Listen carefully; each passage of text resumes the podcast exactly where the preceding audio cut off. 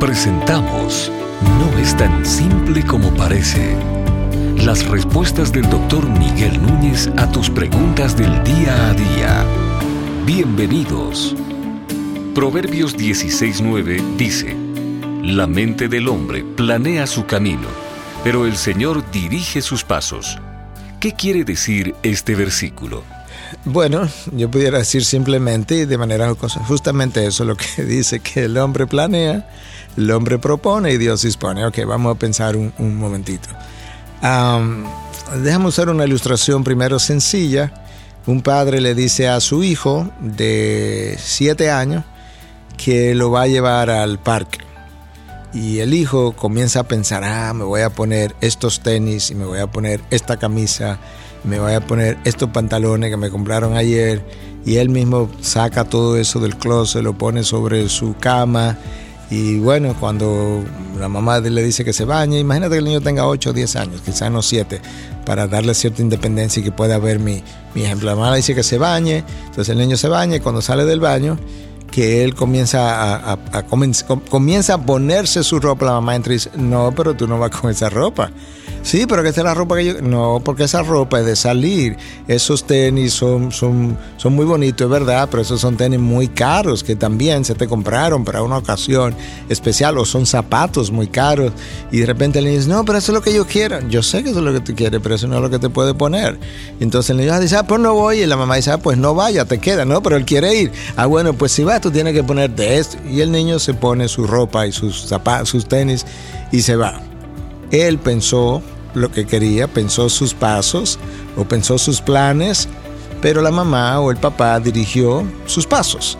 Ah, entonces eso es como es. El hombre tiene todas estas ideas y planes y yo me voy a ir a no sé dónde, a Costa Rica y voy a plantar una iglesia y la iglesia va a crecer y al año yo voy a contratar un pastor y de repente algo ocurre y este hombre soltero se casa con una colombiana y resulta que la colombiana, él se enamoró tanto de ella que ahora él quiere complacerla en todo y ahora ellos se mudan a Colombia y ahora comienzan a poner una iglesia en Colombia y, el hombre, y alguien le pregunta, pero no era para Costa Rica que iba.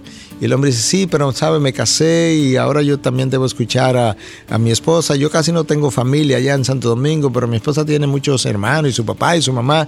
Y era mejor que estuviéramos con ellos. Y Dios está arriba diciendo, sí, era para Colombia que tú ibas todo el tiempo. Tú planeaste una cosa, pero yo dirigí tus pasos. Y una de las maneras como dirigí tus pasos sin tener que forzar tu voluntad, es que te dejé enamorar o te puse en contacto con una colombiana que yo sabía que te, iba a agradar y te casaste y te llevé a Colombia porque ahí era ahí estaban mis planes en el primer lugar. Por eso es que decimos que Dios no tiene plan B.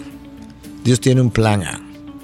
Yo creo que va a ser de una manera y Dios, por así decirlo, se ríe y dice, está bien, sigue soñando, pero va a ser de otra manera. Dios no cambió su mente en el camino, Dios te llevó a ti a cambiar de camino y ese fue el plan de Dios. Cuando yo salí de Santo Domingo, hace ya años atrás, me fui a Estados Unidos para nunca más regresar a mi país. Yo iba a ser un médico allá, yo quería estar en el mundo académico y, poder hacer lo que, eh, lo que la academia me pudiera hacer. Y Dios me regresó a Santo Domingo a plantar una iglesia 15 años después y aquí yo estoy, con una iglesia plantada. En la mente de Dios, ese era el plan todo el tiempo. Que yo me fuera, me preparara, me, instruyera, me creyera todo lo que yo quería creerme, pero al final yo iba a terminar en Santo Domingo plantando una iglesia, siendo pastor, en la hora y el tiempo y el día y demás que, que Dios determinó. Eso es lo que el versículo quiere decir. El hombre planea, Dios dirige sus pasos.